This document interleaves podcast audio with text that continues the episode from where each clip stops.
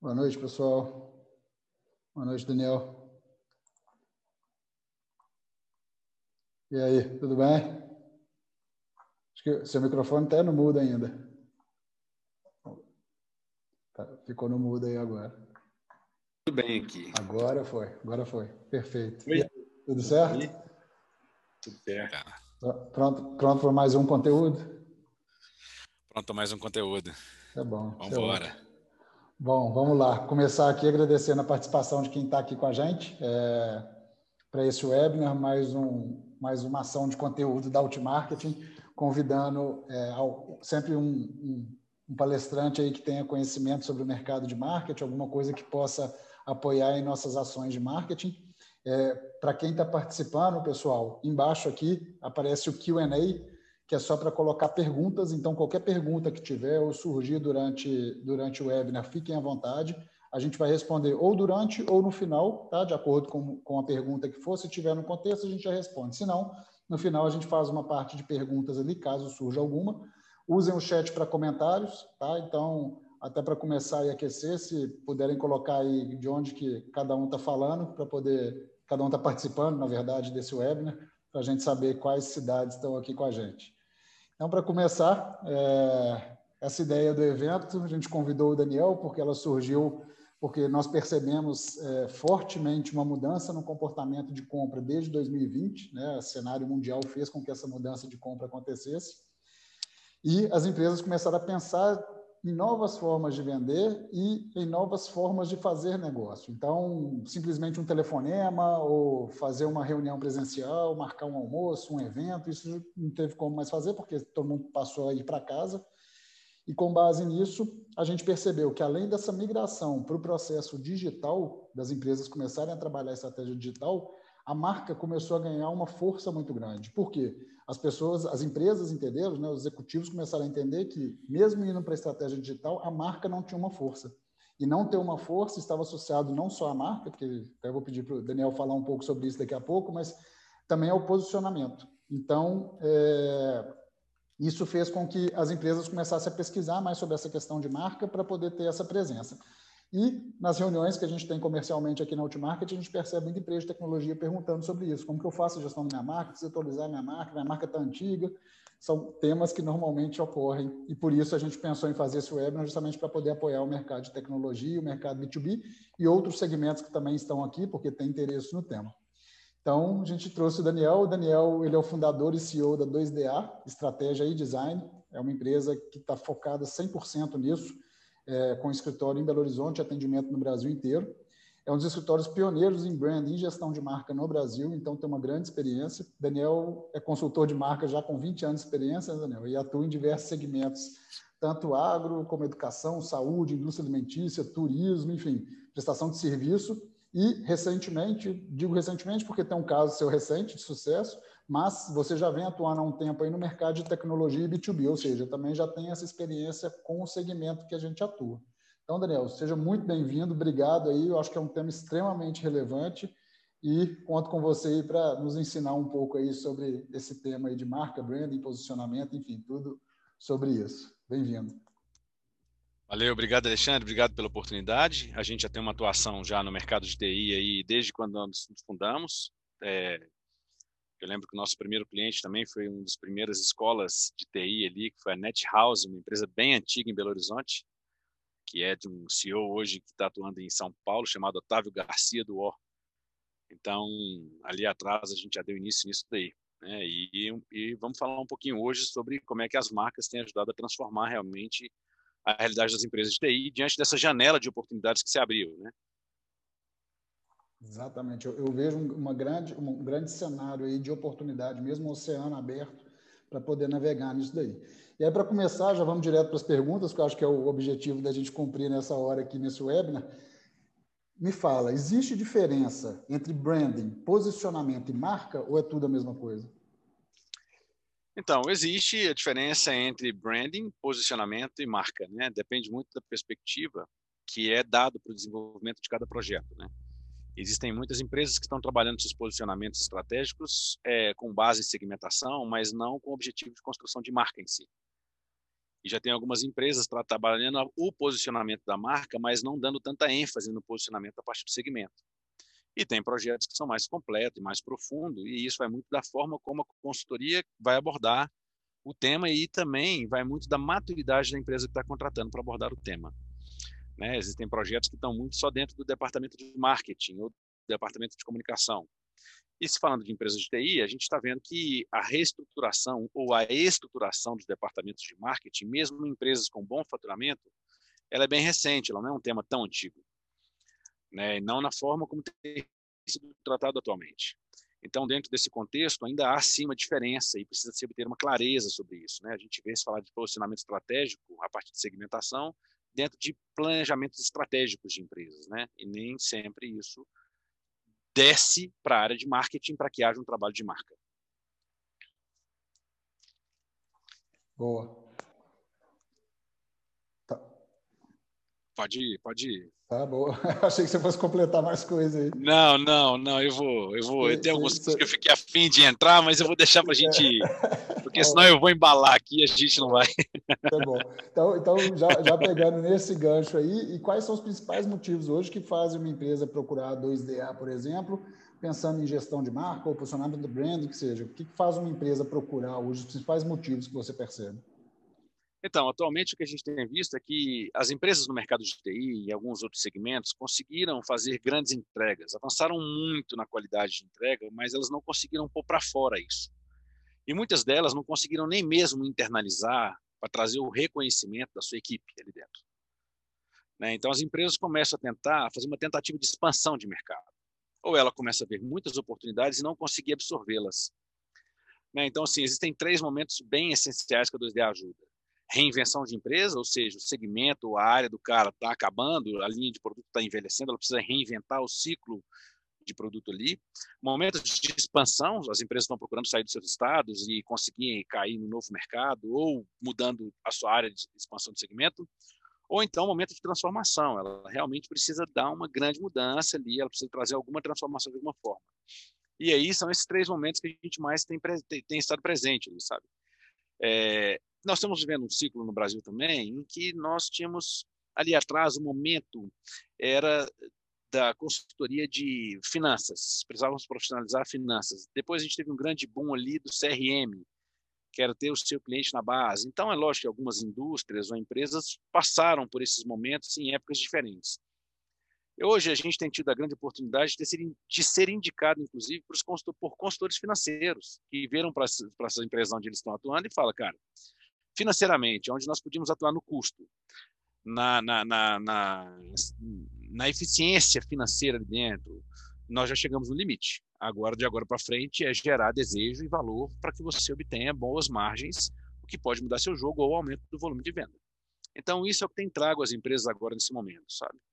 E outro grande motivo agora, se falando de TI, são redes, projetos de redes sociais mal sucedidos esse é o projeto que é, esse é o que mais tem trago empresas para 2DA hoje. Então, hoje a gente tem recebido aqui indicações, assim como de vocês mesmo da Outmarketing, mas de algumas outras linhas de consultorias aí que o cara está ali há um ano, seis meses, tentando com alguma empresa.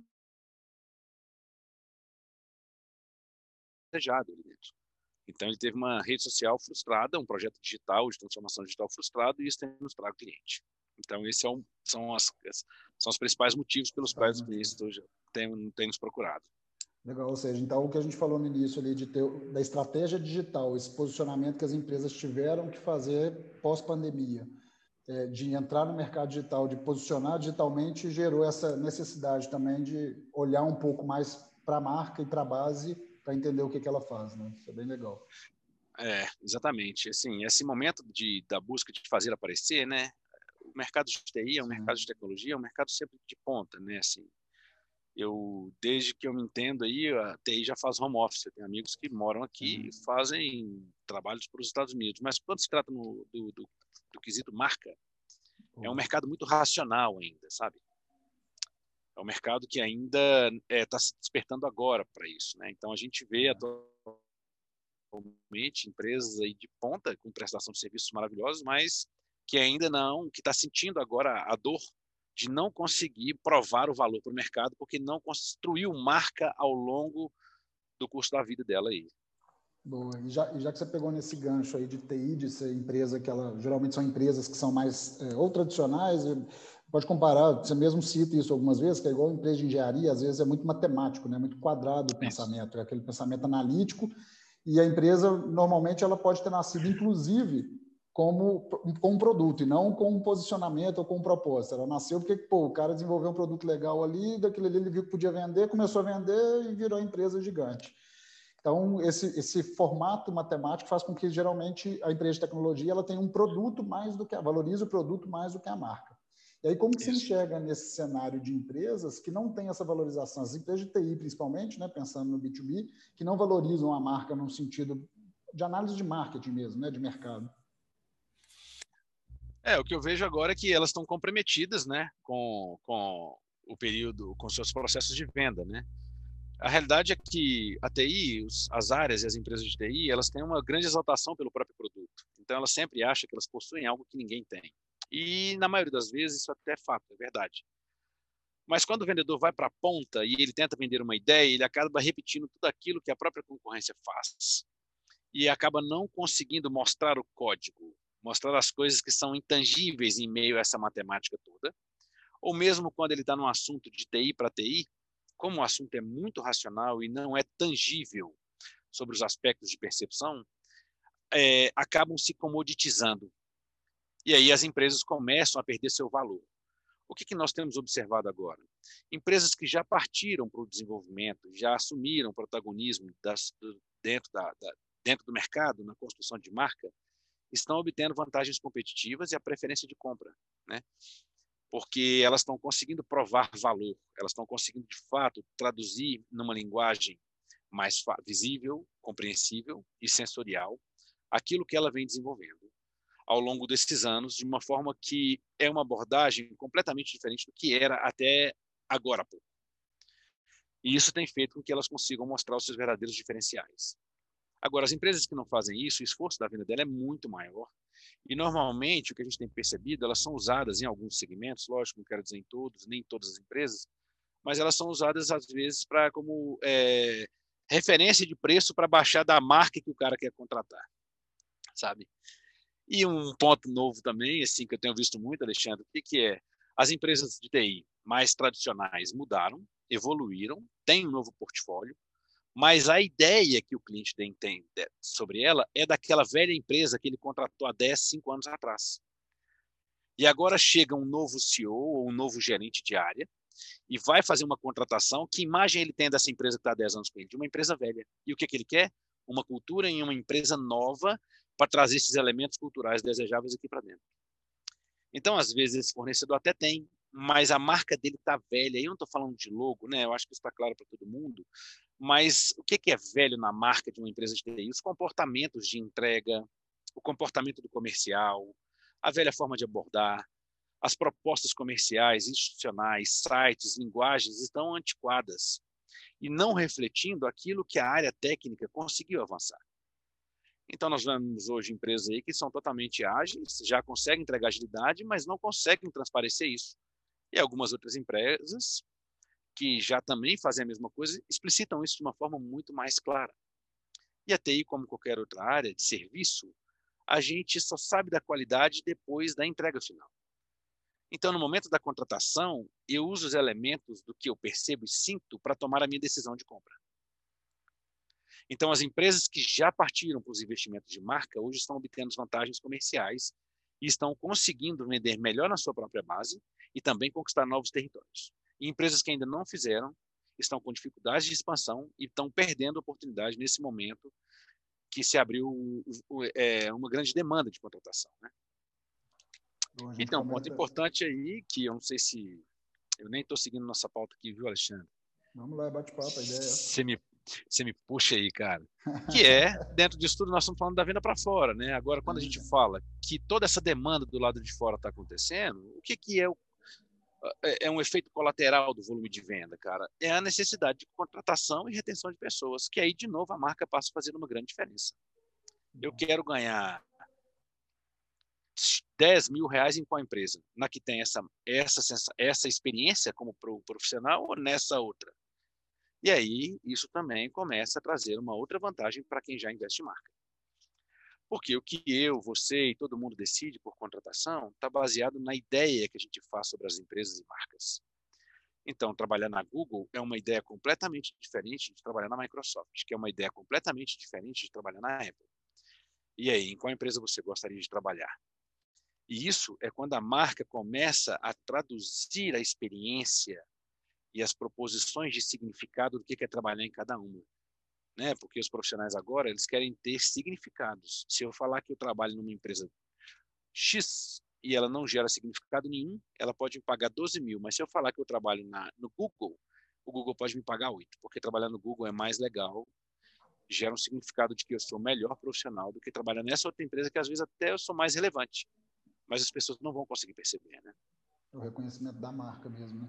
E é aí, o reconhecimento quando, da marca. E, e, até pensando nisso, aquela tem, tem os posicionamentos, tem os relatórios de marcas que o mundo inteiro faz isso, e do Brand Finance, entre as 500 marcas mais relevantes no mundo, é, é interessante ver que você citou aí algumas, mas de tecnologia, geralmente elas estão à frente, né? Então, você tem uhum. Apple, depois Amazon, Google, Microsoft, Samsung, e em sexto lugar, a gente tem Walmart, ou seja, próprio varejo, que geralmente o varejo tem uma, uma, presença muito maior, porque a campanha de marketing de uma estratégia de varejo ela exige uma, uma aparição muito maior, não necessariamente a marca dela tem um valor maior quando ela tem esse reconhecimento.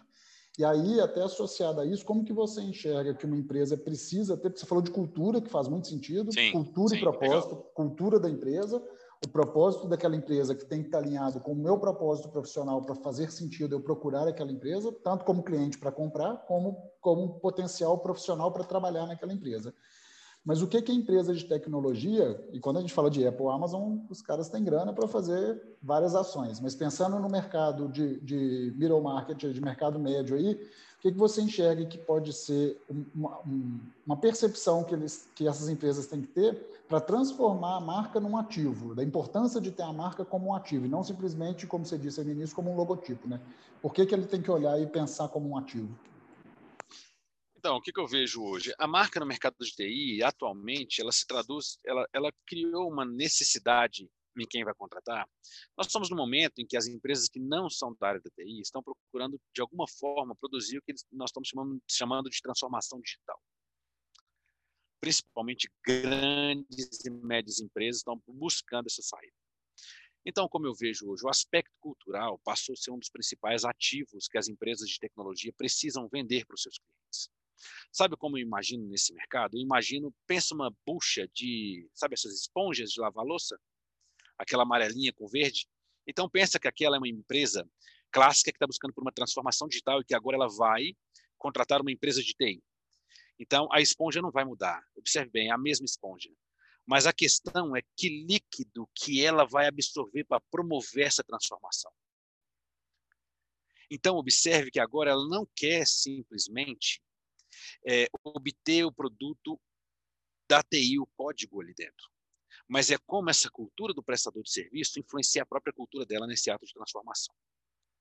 Então, nós estamos falando aí de assuntos que são críticos, né? A gente até falou recentemente com uma empresa parceira sobre isso, que são os legados, que são é, como é que ela traz essa cultura para dentro do departamento, como é que isso influencia essa empresa influencia no desenvolvimento disso.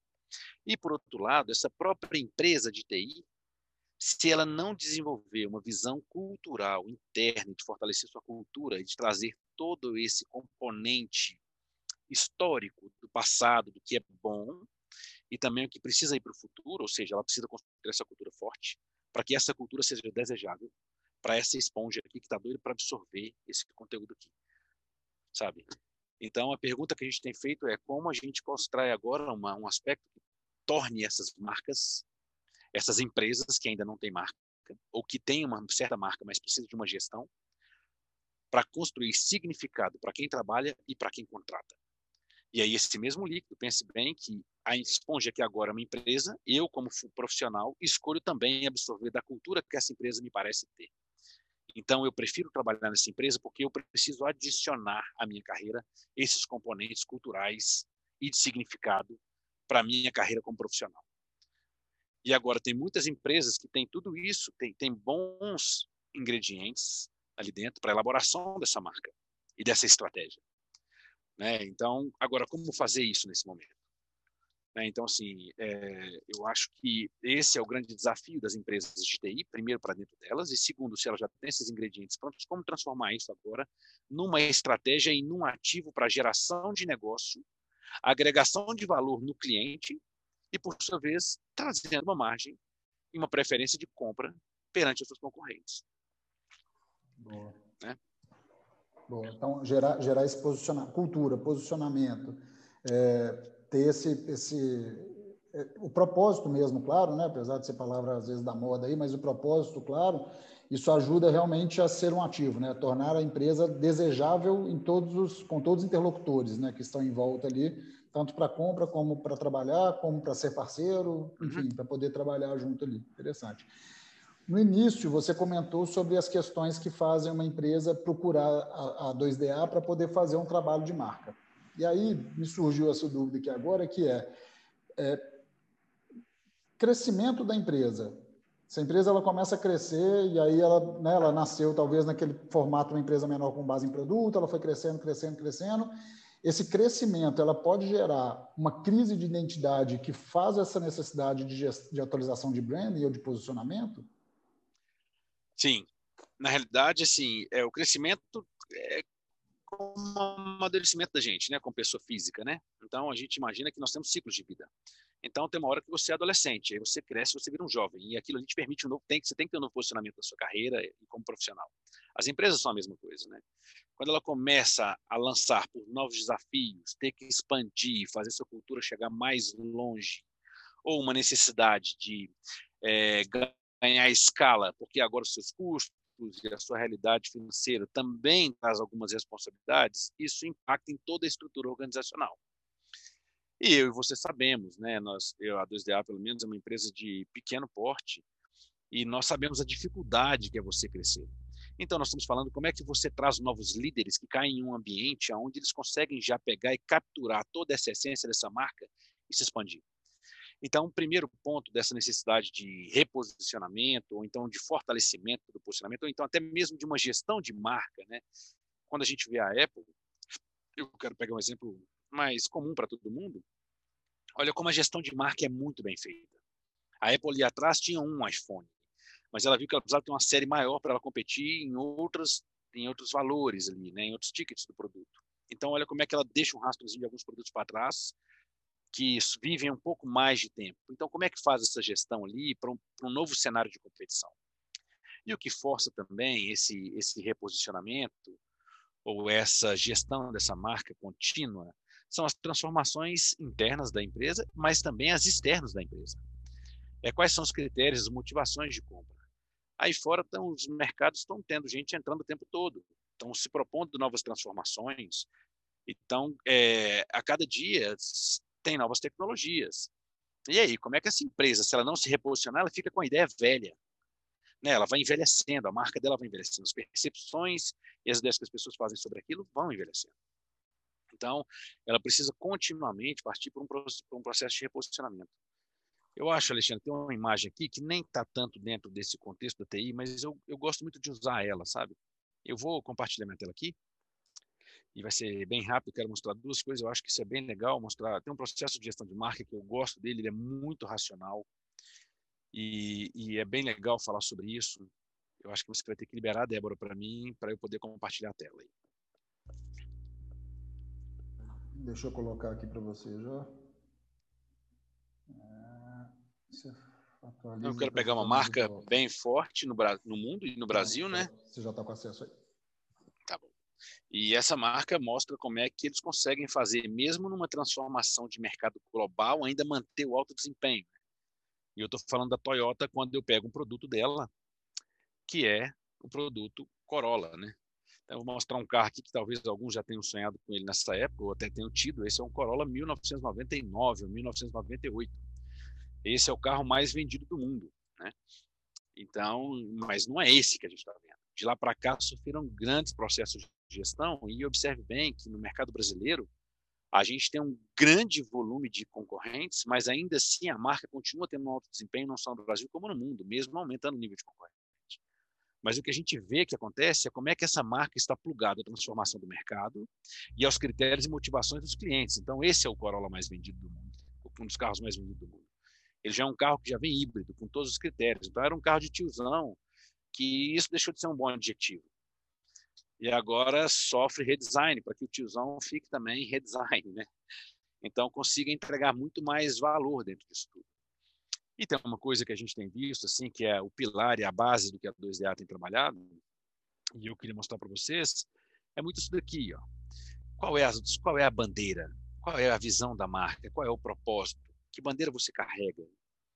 Né? Então, é, existe uma fala que eu gosto muito, é que muitas pessoas elaboram planos antes de obter o propósito. E isso nunca vai dar certo.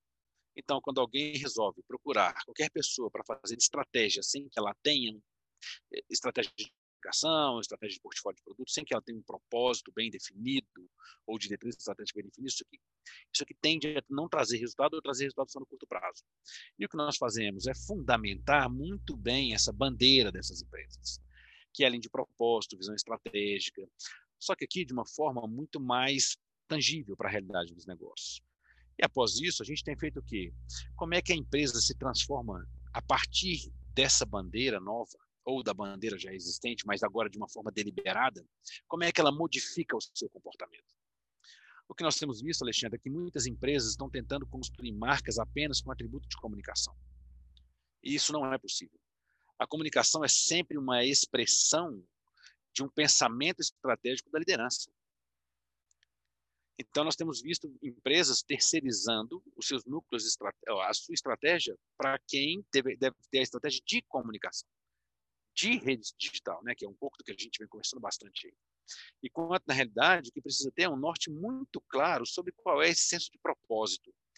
Que bandeira é essa em meio a todas as outras? Por que as pessoas vão querer vestir a camisa do seu negócio? Por que, que as pessoas vão querer se agrupar em torno dessa bandeira, dessa causa? Ou muitas vezes as marcas se posicionam dentro de grandes movimentos sociais e culturais. Então ela também assiste uma bandeira dentro de algum outro grande movimento. E aí ela primeiro precisa revisitar todos os comportamentos, porque a mudança de comportamento é que produz a mudança da direção dos negócios. A mudança de comportamento é que produz a mudança da direção dos negócios. E isso precisa ficar muito claro para as empresas. Então, quando nós temos o hábito de fazer esse processo, rodar esse processo nosso dentro das empresas, muitas gerências ou até áreas, às vezes, não se veem mais fazendo parte.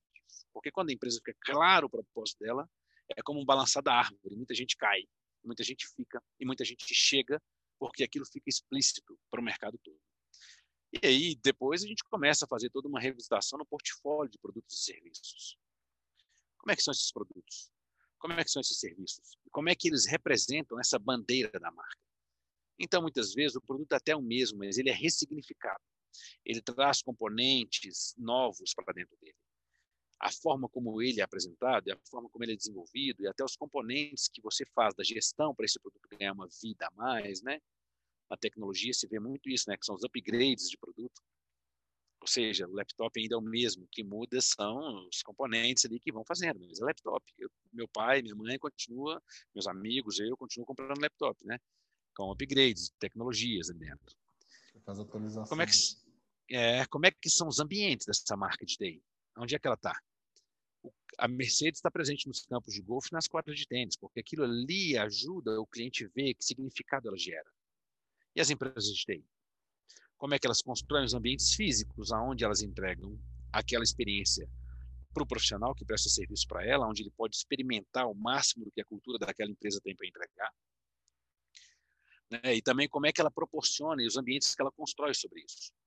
Né? Então é mais ou menos como se eu falasse que eu sou um atleta de alto desempenho e você me pegasse nas baladas todas as noites e ia falar, pô, esse cara está no ambiente errado. Porque se o meu propósito é esse, você me espera ver às 5 da manhã numa pista treinando. E às vezes as empresas comunicam, levantam bandeiras, mas têm ambientes e comportamentos que geram incoerência com aquilo que a comunicação está dizendo. Então, o que a gente tem proposto para as empresas, o que é? É um momento de repensar com suas lideranças e até elas sabem todo mundo sabe um pouquinho, mas não tem uma combinação e uma reconfiguração para essa experiência, que é a sua pergunta original, é quando é que essas empresas se reposicionam nesse curso. Né? Então, esse aqui é um, é um pouquinho da nossa matriz principal. E aí, sim, a gente tem todo um sistema rodando. Porque agora o sistema de identidade visual, ele reflete uma bandeira, ele não tem um papel apenas estético. Agora ele tem algo realmente que ele precisa representar que nasce antes. Olha só, nossa estratégia é essa. Nós precisamos entregar esses significados, nós precisamos nos parecer com isso. As pessoas precisam ter essas percepções sobre a gente, porque nós sabemos o que elas querem e isso nos diferencia dos nossos concorrentes. Então fica muito claro como que a estratégia e os times de comunicação e os fornecedores agora precisam entregar essa experiência de marca. Ótimo. Isso, isso é muito legal porque quando a gente a gente analisa cliente aqui que muitas vezes pede para poder fazer é, atualização do logotipo, como se fosse a atualização da, da marca e do posicionamento, e às vezes vem nessa cultura realmente de uma empresa mais tradicional, que é só mudar a marca que vai mudar a empresa. E não é, né? Então, todos esses fatores são essenciais para poder fazer com que isso aconteça. E aí, até Exatamente. ontem, eu soltei, pegando os dois itens que você tinha colocado, ambiente e comunicação, é, comportamento e comunicação, na verdade, e ambiente. Os três pode, podem considerar. Por acaso, ontem eu coloquei, é, tanto no meu Instagram quanto no LinkedIn, eu fiz é, três enquetes no Instagram e uma no LinkedIn para ver como era o comportamento, para justamente pensando em hoje. E aí, das três perguntas que eu fiz no, no, no, Instagram, foi, primeiro, se as pessoas achavam que a marca da empresa dela se parecia antiga, comparada com as startups. E aí, 75% disse que sim, achava que a marca é antiga comparado com as startups que nascem diariamente, 25% não, achava que a marca estava atualizada. Depois, Sim. a segunda pergunta foi se as pessoas achavam que o propósito da marca era comunicado de forma clara para o mercado, e aí essa ficou bem meia meia, 43% disse que sim, que o propósito é comunicado de forma clara para o mercado, e 57% não.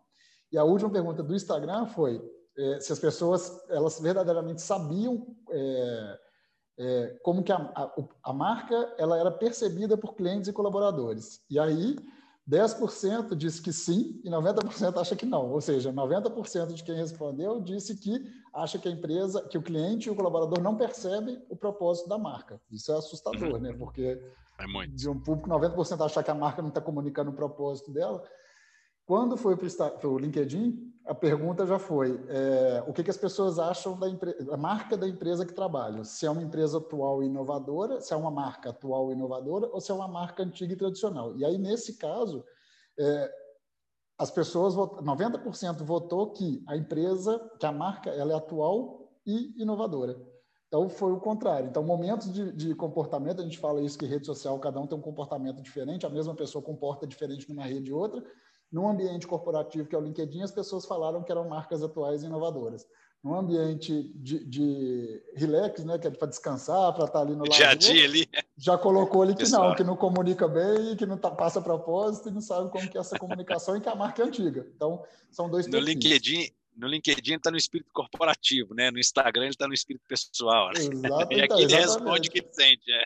E que é, que é extremamente importante, né? Porque se a pessoa no lado pessoal está é. trazendo aquilo, é a percepção talvez mais real dela, que é, o, que é o mais importante. Então, achei legal de ter essa visão.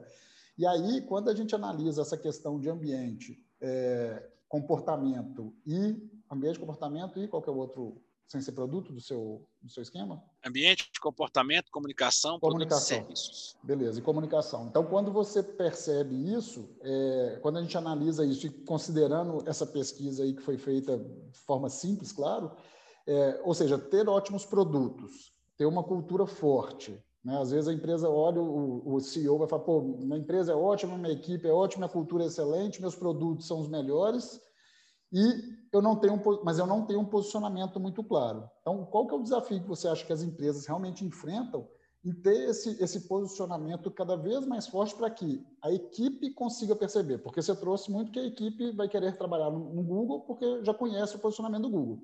Mas para uma empresa pequena e média, que ela quer criar esse posicionamento e quando ela faz uma pesquisa talvez com a equipe, a equipe fala, não, você não fala isso que você acha que fala. Então, como pode ser uma forma dessa empresa trabalhar para criar esse posicionamento mais claro? Então, eu acho que a primeira forma é ter uma compreensão a partir do externo. É muito difícil a gente analisar a gente mesmo, né? é, eu gosto muito da ideia de que nossos olhos estão para o outro, né, e não para a gente mesmo. Né? Então, logo nós temos uma capacidade, uma dificuldade de nos perceber. Né? Eu acho que quando você está dentro do seu próprio negócio, é sempre muito difícil ter uma autoimagem ali dentro, uma compreensão que seja realmente verdadeira. Então, eu acho que o processo todo começa por achar uma consultoria que você confie nela, sabe? E que possa te dar uma visão e trazer um raio-x, se não só raio-x, a tomografia, porque elas têm características e necessidades diferentes, para que você consiga trazer o que, que acontece, o que trouxe esse legado, essa história de anos para a imagem da sua empresa e do que ela forma agora.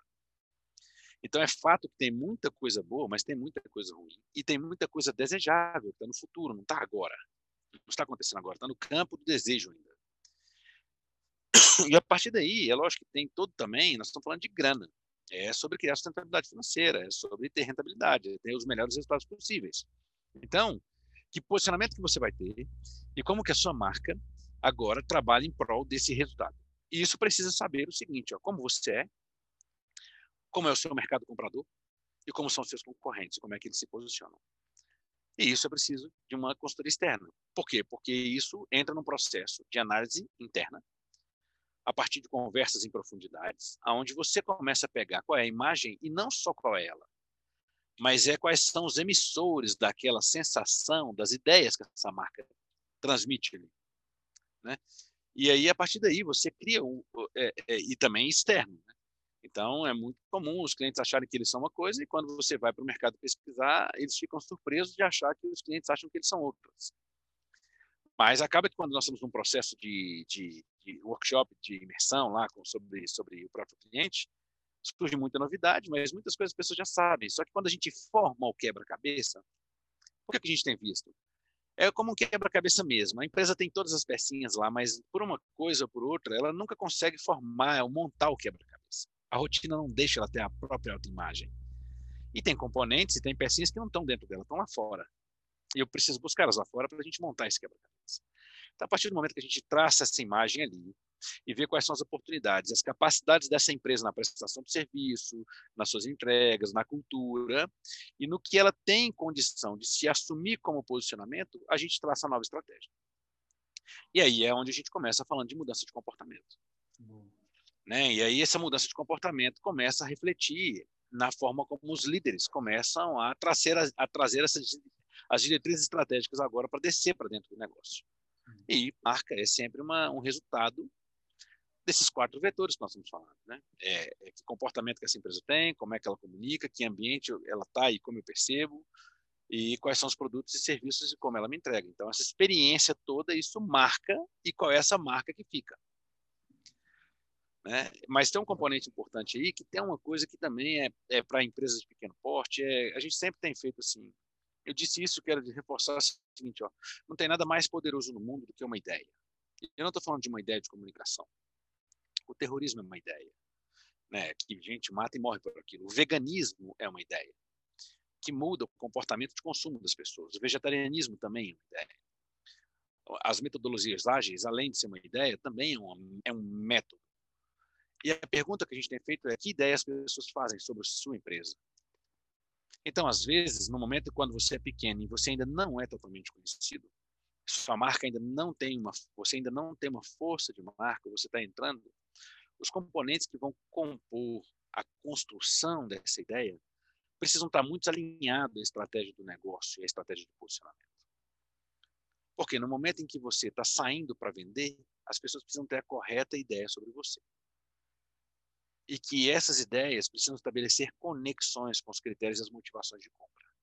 Ou com o seu RH, para ter o fit ali, né? Para que as pessoas queiram de fato fazer parte desse movimento que sua empresa está tentando produzir, que é uma causa que está baseada num senso de propósito. Boa, muito legal. E até, e até isso, isso faz muito sentido, que me fez uma, veio uma dúvida aqui quando você falava, que era, é, o, às vezes internamente é mais fácil para a gente conseguir analisar a equipe e ter uma, fazer um trabalho talvez com o RH para entender a percepção interna, mas do mercado é muito mais difícil. E isso pode impactar, até me surgiu essa, me surgiu, me mandaram essa pergunta, me questionaram sobre isso no Instagram ontem, é, que foi a questão da venda. que é a dificuldade de pensar na marca, mas com a dificuldade de vender. Então, o desafio é: estou com dificuldade de vender. Então, provavelmente associar, só que minha marca está sendo bem vista e bem posicionada.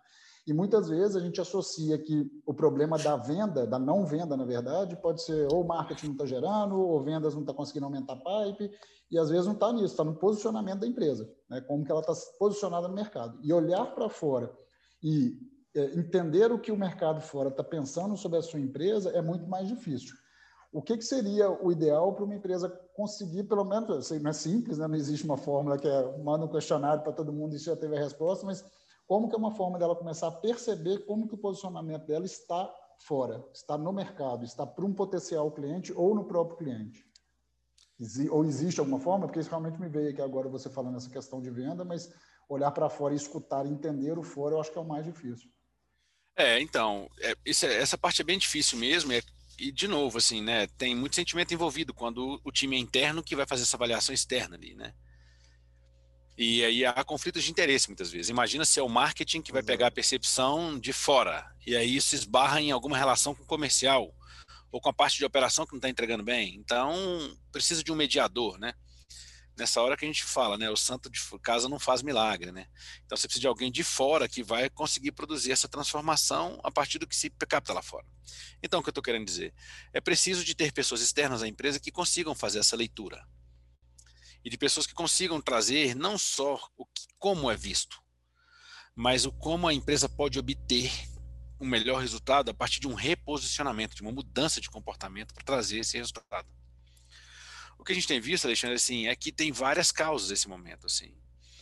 No, quando eu trago o tema que a empresa quer criar uma projeção e parte direto para uma contratação de uma empresa digital, de uma agência digital, de uma assessoria de imprensa, sem ter a convicção do que, que é essa bandeira dela, ela está terceirizando para fora em uma expectativa de que as pessoas vão captar a estratégia do negócio e conseguir comunicar. E não vai. Porque o que a gente tem visto, e você sabe muito bem disso, e você já conversamos sobre isso, é interessante. Quando a empresa não tem muito claro a estratégia dela, os eventos externos rapidamente modificam o que ele está chamando de estratégia. Se a concorrência lança um produto, rapidamente ele reconfigura e quer que a rede social faça uma coisa para dar resposta para aquilo que se transforma na estratégia do negócio. Então a empresa fica muito insegura quando ela não tem de uma maneira muito clara. Agora, o que a gente tem visto também, então, ou seja, cria um ruído ali dentro, porque há um erro de expectativa. Esse cara está fazendo uma estratégia de comunicação que tem que ser criativo, esses caras têm que ser muito bons, porque nós estamos vendo a disputa de audiência que está sendo aí no mercado. Então, se esse cara for meia boca, ele vai te entregar um resultado que não vai satisfazer o negócio. Esse é o primeiro desafio que as empresas de transformação ou de, de digital já têm de comunicação atualmente. Sempre teve, mas agora, tá, como democratizou, todo mundo está falando ao mesmo tempo, né? Agora, o componente piora quando esse cara que é o cliente tem uma expectativa de que esse cara construa uma estratégia. E aí nós estamos falando de qual estratégia? É uma estratégia de comunicar a estratégia do negócio ou é uma estratégia apenas de comunicação? Eu não sei se eu me fiz claro aqui. Assim. Mas aí a gente vê que esse, esse é um ponto dificultador que a gente tem visto, sabe? E outro ponto é que muitas vezes o diretor tem uma clareza tão grande do futuro dele que ele não conseguiu desenhar isso para dentro. Então é muito comum a gente estar tá num processo, o cara fala assim: ah, eu já sabia disso. Ah, não, isso aí para mim não é uma novidade. Mas o que é a novidade? A novidade é como envolver as pessoas, é como construir algo que seja tangível por toda a empresa. Então é muito comum a gente ouvir, pô, tem 20 anos que tem pessoas que trabalham comigo, tem 10 anos e o cara não me entendeu a empresa até hoje. Cara, deixa eu te falar, o erro não está no cara que tem a falta de hum. entendimento, o erro está em você que não conseguiu fazer não ninguém entender. Passar isso, é. Você, como líder, você tinha que ter isso, e não tem problema, você só precisa de ajuda. Exatamente. E aí, assim, é, é, faz parte, né? O problema é que às vezes a arrogância ou até mesmo a prepotência, até mesmo também o desconhecimento, às vezes, de que há a possibilidade de tornar esse, esse caminho mais leve e que ele é, é como um personal training, entendeu?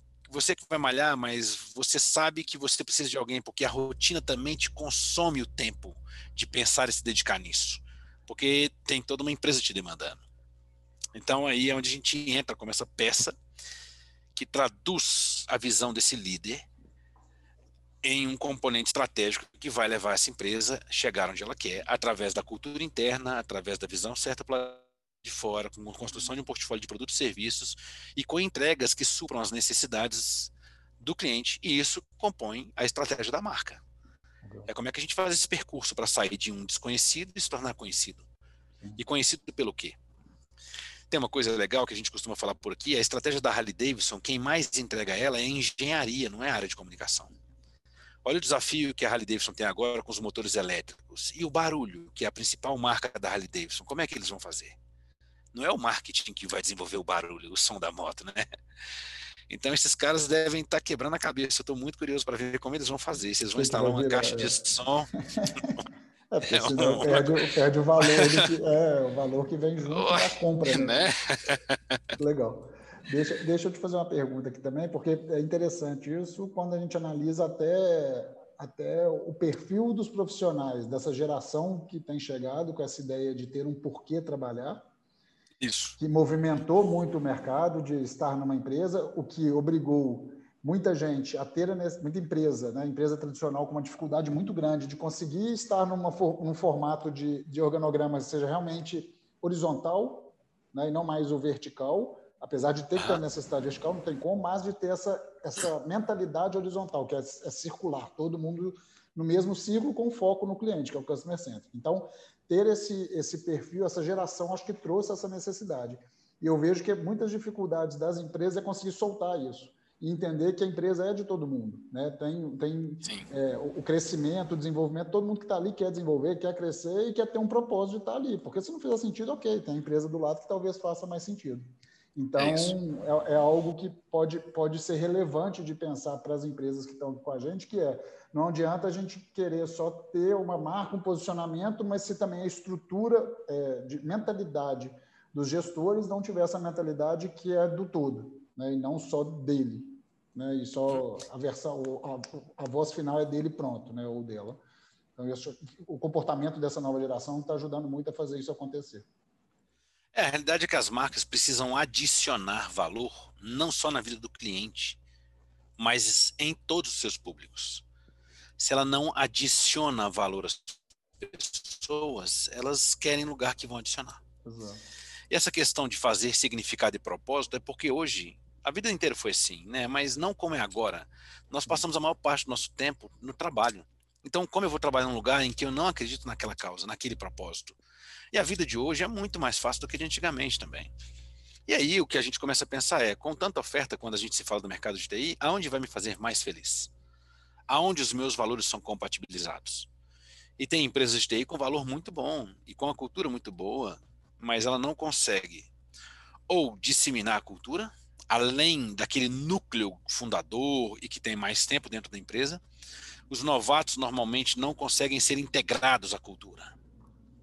E aí a gente entra para um grande processo quando a gente fala de cultura. Eu acho que depois do profissional de TI, a maior demanda agora atual são por RHs bons. Nós temos que fazer um evento só para RH, viu? Para a gente ajudar essa é, galera aí. Pois é, e, é uma não... transformação no RH. É. É uma transformação, cara. O RH, o RH, mesmo a galera mais nova do RH aí, não pegou ainda o quão estratégico eles se tornaram. Sim. Há uma escassez de mão de obra dentro, de, dentro dos RHs. Hoje, a, a, uma das principais solicitações que a gente tem dos nossos clientes, nos nossos processos, é de indicação de RH. Né? E agora, tem uma coisa também que é legal, que é o seguinte, ó. É, eu sinto, Alexandre, que as empresas querem fazer essa horizontalização. Eu sinto que as empresas querem disseminar suas culturas. É dificilmente a gente vê ainda alguém muito rígido em algum pensamento que seja diferente disso porque não vai sobreviver. Quem já tentou viu que o caminho não é esse. Agora, o que a gente tem visto é que as, pessoas, as empresas não sabem como fazer isso. Né? Então, assim, agora a pergunta é: quanto tempo elas têm para gastar para atingir essa curva de aprendizagem para adquirir esse conhecimento? Exatamente. Então, aí é que a gente vê a necessidade de uma. É... Valeu, obrigado. E aí que a gente vê a necessidade de uma das contratações das consultorias para que você ganhe tração mais rápido, você seja mais assertivo e desgaste menos a equipe, às vezes causando até turnover desnecessário, porque você demorou a compreender que precisava de alguma forma, avançar mais rápido. Boa, muito bom. Bom, está chegando nos momentos finais aqui já. A gente tem quatro perguntas aqui no QA, então, até para o pessoal que está participando com a gente, se tiver alguma pergunta, por favor, joga aqui embaixo no QA, é, ou comentários, enfim, para a gente poder já falar. E antes de eu fazer minha pergunta final, eu acho que eu vou começar com essas quatro aqui. A primeira é, é para vocês, qual a marca de tecnologia que possui melhor posicionamento? Essa Então, depende do segmento, né, cara? Mas de tecnologia, o que, que você enxerga dentro de tecnologia, de uma visão geral, de posicionamento? Cara, eu acho que a Apple, para mim, ela vem se surpreendendo na reinvenção, apesar dos tempos aí. Hoje em dia, o mercado financeiro parou de ter aquela expectativa de que hora queria tropeçar, né? Sim. Não sei se você lembra, quando a Apple lá atrás começou, todo mundo imaginava que a hora ia tropeçar no posicionamento, é. no desenvolvimento de produto. Quando o Jobs morreu, também acho a mesma coisa. Eu acho que o trabalho de gestão de marca, de entrega, de experiência, de cultura. É, é muito top. E eu conheço algumas empresas pequenas, mas não vai fazer tanta relevância dizê-las aqui, então eu prefiro trazer um assunto, uma marca que eu acho que faz mais sentido para todo mundo. Eu gosto muito deles, eu acho que eles rompem com desafios aí surpreendem a cada caminho e nunca perdem o desejo pelos produtos, né, cara? Eu, eu Se você pensar o valor. Se você pegar hoje o valor de um iPhone 12 para uma realidade do mercado hum. brasileiro e a quantidade de pessoas que têm esse telefone na mão, meu amigo, é, é se você fizer o cálculo do ganho financeiro de, das pessoas que têm iPhone 12, nós vamos ter a conclusão sim. que matematicamente 50% delas não deveriam ter um. Sim, sim, sim. É, eu concordo com você em posicionamento quando a gente fala de principalmente produto, experiência, que eu acho que eles fazem isso muito bem. E tecnologia e negócio, eu gosto muito da Amazon também. Eu acho que o que eles têm feito aí nessa estratégia deles de, do marketplace, do posicionamento, sim. da entrega, do, de ter esse, o data-driven muito forte, né? de ter os dados ali, trabalhar, o comportamento, acho que eles também têm feito um trabalho fantástico. Então, acho que como você disse, aí depende do, da, do, do, do, posicionamento, né, do, do segmento. Sim. Então, de varejo, eu vejo a Apple, e para mesmo sendo varejo, mas tem também a AWS, eu acho que eles têm feito um trabalho muito bom também de, de posicionamento de marca. Bom, verdade, a outra verdade. aqui, é, eu já fiz no início, mas acho que vale você responder. Qual é a diferença entre marca e branding, de uma forma sucinta? Ah, cara, eu acho que essa pergunta é até ampla, porque eu posso responder ela no aspecto conceitual, teórico, mas eu vou escolher minha forma de responder aqui. Cara, marca para mim é o resultado do que você obtém com qualquer processo, é, com experiência. Que marca que você deixou? E o branding é pode ser visto como uma metodologia que você faz para garantir que tem uma marca tenha sucesso, né? Ou que sua empresa se transforme numa marca, né? Então, não sei, tem várias respostas, poderia dar algumas respostas para isso mas o que me veio na cabeça agora foi essa. É uma ótima explicação, fica claro. Boa.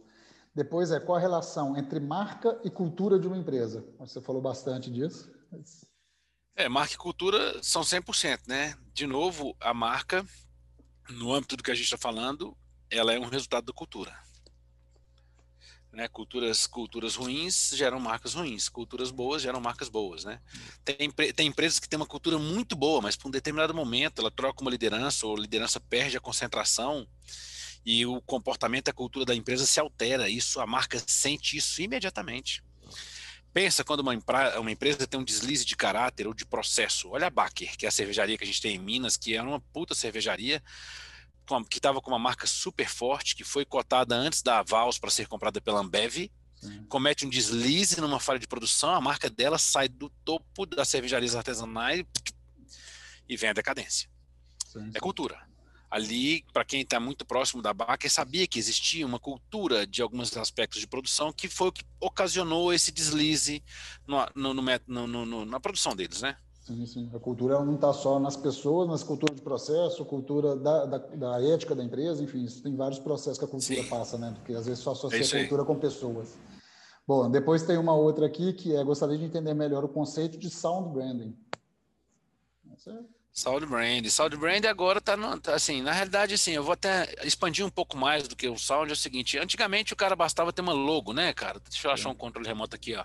Logitech aqui, opa na minha mão, bastava ter apenas o logo, né? Porque tinham poucos artifícios e pouca competição no passado para gerar fixação ou impregnação no nosso cérebro. E a marca passa a ter necessidade de usar de mais elementos para conseguir atenção, fixação na cabeça das pessoas. Então ela começa a usar de alguns elementos, sound branding, nós temos os aromas, né? Quando você passa na porta de uma de uma loja da Osklen, hum, você já sabe, não precisa nem passar na porta e falar aqui nesse shopping tem Osklen. Como é que você sabe? Pelo cheiro da marca que está ali dentro, né? Então, hoje a gente tem playlists, a gente tem os motion que estão sendo usados também, e as empresas de tecnologia, por ter muito é, por usar hardware, você ter um processo de renderização de um app, de alguma coisa, faz muito sentido. E outra, o sound também tem muito. A gente, quando é que você não sabe quando, né? O ICQ, não sei quem lembra do, né, do sonzinho do ICQ, como é que aquilo impregnou na cabeça da gente, né? Então, é o poder que isso tem de impregnação de uma marca. Então, isso hum. começam a ser artifícios e que a marca começa a criar para criar identidade, personalidade e construir uma experiência de marca com as pessoas. Boa. E a última pergunta que está aqui no Q&A antes da gente finalizar, que é como disseminar para todos os colaboradores em home office sobre a cultura e valores e fazer com que eles sejam embaixadores da marca, sendo que muitas vezes muitos colaboradores nunca nem frequentaram o ambiente de trabalho. Uau. Marca e cultura, assim, tá claríssimo que está ah. colado ali, né? Deixa eu te falar, essa pergunta aí tá valendo 100 milhões de dólares, meu amigo.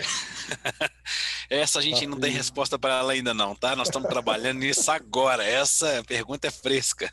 O dia, o dia Realmente, que você estiver com ela pronta, você vai fazer em primeira mão para um evento. Esse é um, esse é um grande desafio, já tem a ver com a cultura da própria empresa, com os valores da própria empresa e realmente construir essa experiência de marca no colaborador agora, estando em casa, tem algumas possibilidades, algumas tentativas que a gente tem visto.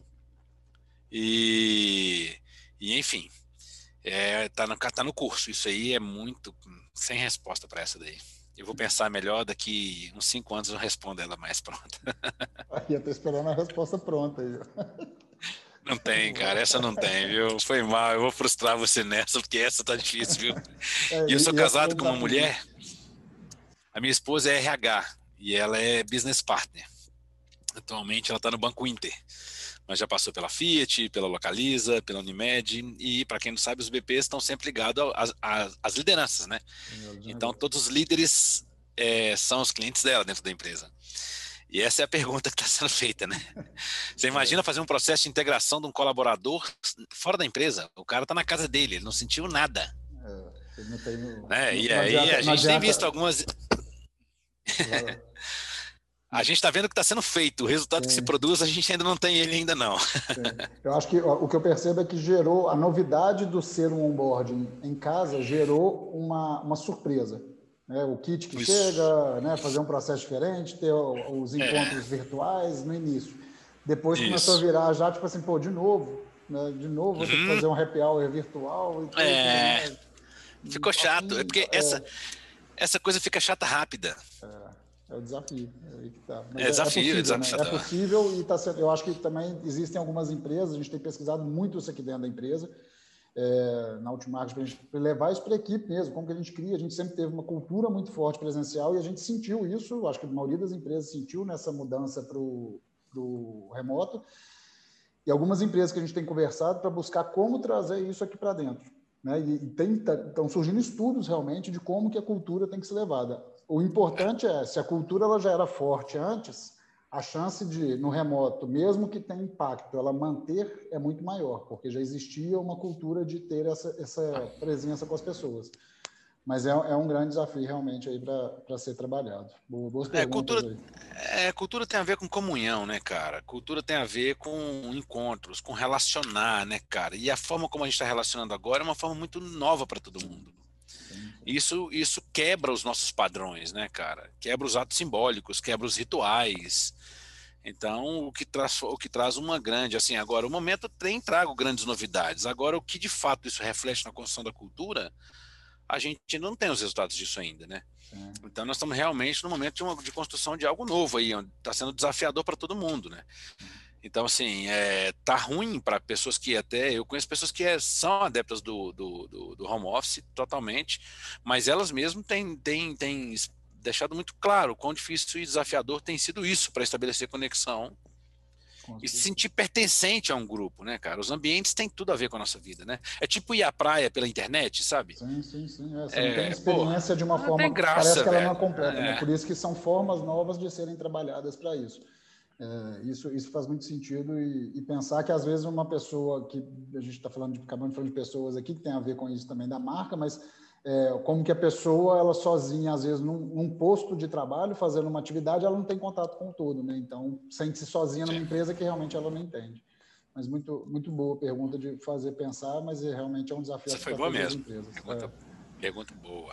Muito bom. Agora acabaram as perguntas aqui do, do Q&A. Então, para fechar, que é a minha pergunta final aqui para você é de quem está aqui com a gente. Tem algumas empresas de tecnologia que estão aqui, tem outras de outros segmentos que eu vi que estão aqui também, mas B2B e varejo.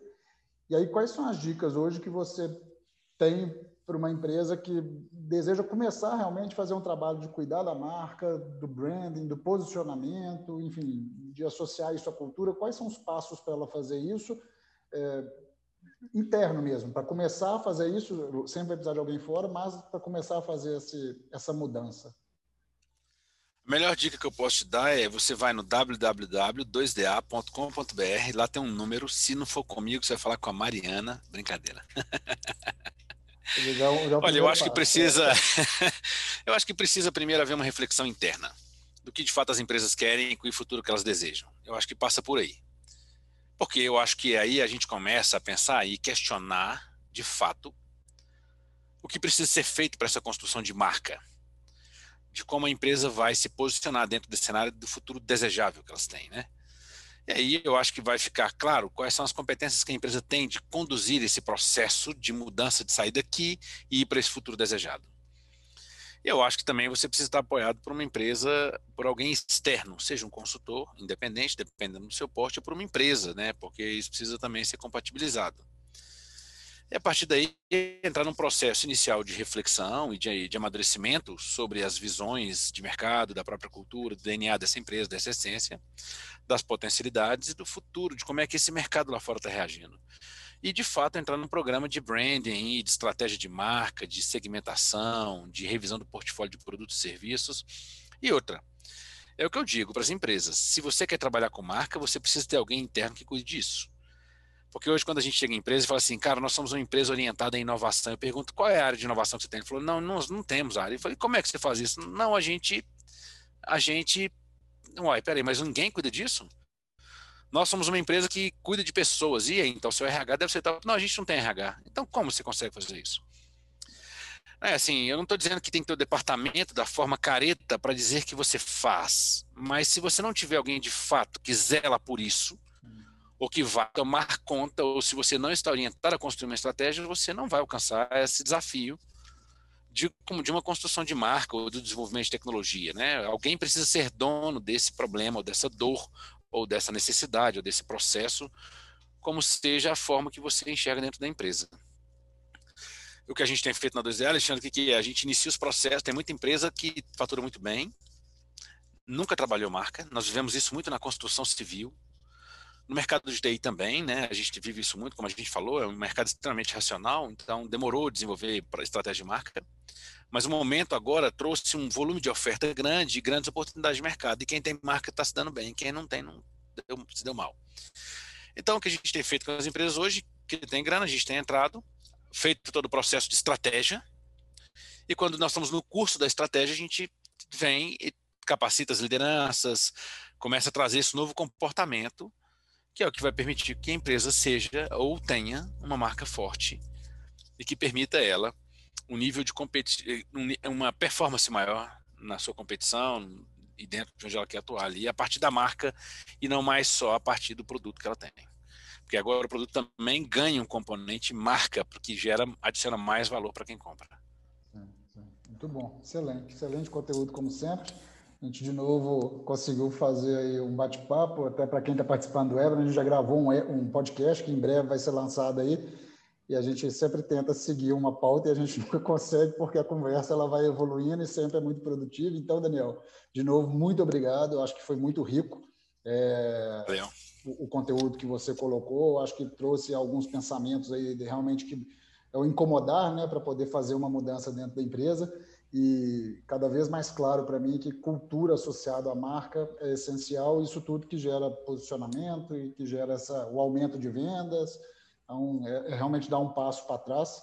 é, até colocar aqui do Comércio pelo Porquê, a ideia do Golden Circle do Simon Sinek, como é que quer trabalhar, Muito realmente bom. por que, que a sua empresa está ali. Então, para quem até quer começar a pensar nisso, pode ser uma forma de fazer isso dentro de casa, começar a pensar por que, que sua empresa existe, por que, que todo mundo abre o computador todo dia para trabalhar, por que, que você abre a sua loja todo dia para começar a vender alguma coisa, porque produto por produto, como a gente diz, a própria Amazon, você entra lá e compra o que quiser. Mas por que, que eu vou escolher comprar Isso. da Amazon ou eu vou lá na sua empresa para poder fazer essa compra ou comprar o seu serviço, sendo no caso de tecnologia e mercado B2B aí. Então, acho que realmente é um tema que está cada vez mais forte aí com, essa, com esse modelo que a gente vive digital aí e remoto. Então, de novo, muitíssimo obrigado aí pelo seu tempo, obrigado aí por compartilhar o conhecimento. Eu que agradeço. Espero que em breve a gente tenha aí novas oportunidades de produzir mais conteúdo para o mercado. E aos que participaram Valeu, com a gente aí, muito obrigado. Daniel, vai lá. Gente, obrigado a todos aí. E eu também tenho ansiedade para a gente produzir o próximo conteúdo e a gente está pronto para te fazer um convite agora. A gente vai abordar o tema inverso. Boa. O que mais tem, tra tra é, tem traga oportunidade para a gente agora. Eu queria que no próximo bate-papo você pudesse explanar para a gente como é que você tem feito isso aí dentro. Fechado. Que são os trabalhos de comunicação que vocês têm desenvolvido aí. Fechado, fechado. É sempre levar conhecimento para mais gente possível aí. Propósito nosso, inclusive, está dentro dos nossos propósitos aqui dentro da Outmarket. Fechado, então. Pessoal Sim. que participou aí com a gente, muito obrigado pelos comentários, obrigado aí pelas perguntas e até a próxima. Valeu. Até. Grande abraço.